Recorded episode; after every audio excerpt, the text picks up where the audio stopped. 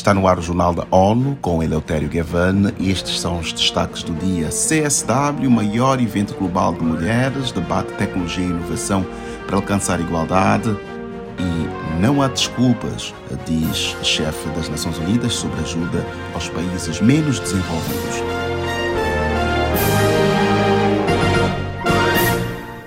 Mulheres de todo o mundo se reúnem na sede das Nações Unidas em Nova York para debater durante as próximas semanas o progresso relacionado à igualdade de género e ao empoderamento feminino. A 67ª sessão da Comissão da ONU sobre o Estatuto da Mulher, CSW, vai até o dia 17 de março. Acompanhe os detalhes com Ana Paula Loureiro.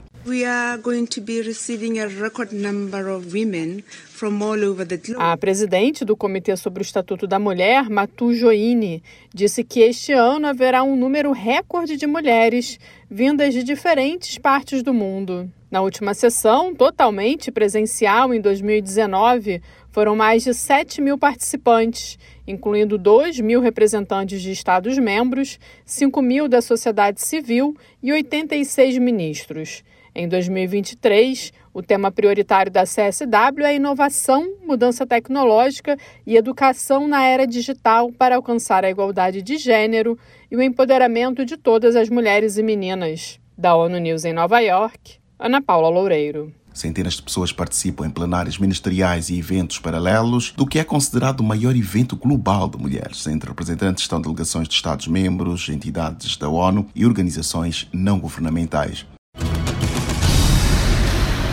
O secretário-geral António Guterres abriu no domingo a quinta Conferência das Nações Unidas sobre Países Menos Desenvolvidos, conhecida pela sigla LDC5. O evento acontece até 9 de março em Doha, Qatar. O chefe da ONU pediu auxílio internacional para extrair o máximo potencial do grupo de 46 nações mais vulneráveis e ajudá-lo a trilhar no caminho para a prosperidade.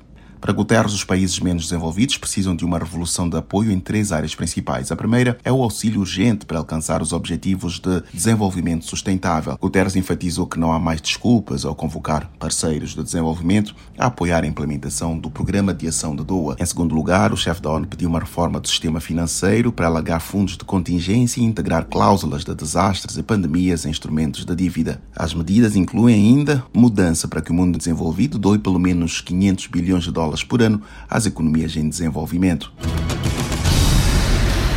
O secretário-geral das Nações Unidas, António Guterres, saudou países membros por terminarem o texto do Tratado para garantir a conservação e uso sustentável da diversidade biológica marinha de áreas fora da jurisdição nacional. A adoção do documento foi nas últimas horas de sábado pela presidente da Conferência Intergovernamental das Nações Unidas sobre Diversidade Biológica Marinha de áreas além da jurisdição nacional, Rena Lee.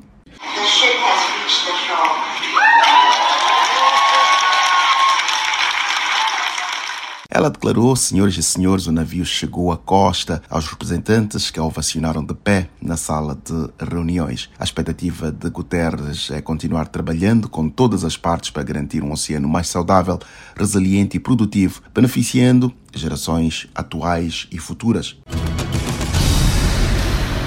A comunidade dos países de língua portuguesa CPLP conta com o apoio de Portugal na União Europeia para avançar questões relevantes para o bloco regional. A declaração é do secretário de Estado português Bernardo Ivo Cruz, formada por Angola, Brasil, Cabo Verde, Guiné-Bissau, Guiné Equatorial, Moçambique, São Tomé e Príncipe e Timor-Leste. A CPLP está cada vez mais voltada para o desenvolvimento econômico e para aumentar o volume do comércio dos seus Estados-membros. Nesta entrevista à ONU News, no fim de fevereiro, o secretário de Estado da Internacionalização de Portugal, Bernardo Ivo Cruz, diz que, ao falar em conjunto, os países lusófonos tornam-se mais fortes no cenário internacional. O esforço que a gente faz de cooperação delegada, no caso de Portugal, de colocar as questões que são importantes para o conjunto da CPLP hum. na agenda da União Europeia, eh, apoiando os Estados-membros da CPLP na sua relação com a União Europeia, eh, o esforço que fazemos aqui e em Genebra para ordenarmos e coordenarmos as nossas preocupações comuns e colocá-las neste universo enorme que são as várias agências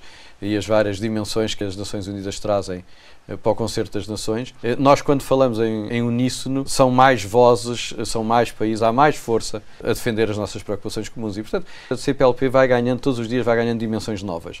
O secretário de Estado da Internacionalização de Portugal, Bernardo Ivo Cruz, realizou uma viagem de trabalho à sede das Nações Unidas em Nova Iorque, encerrada a 24 de fevereiro.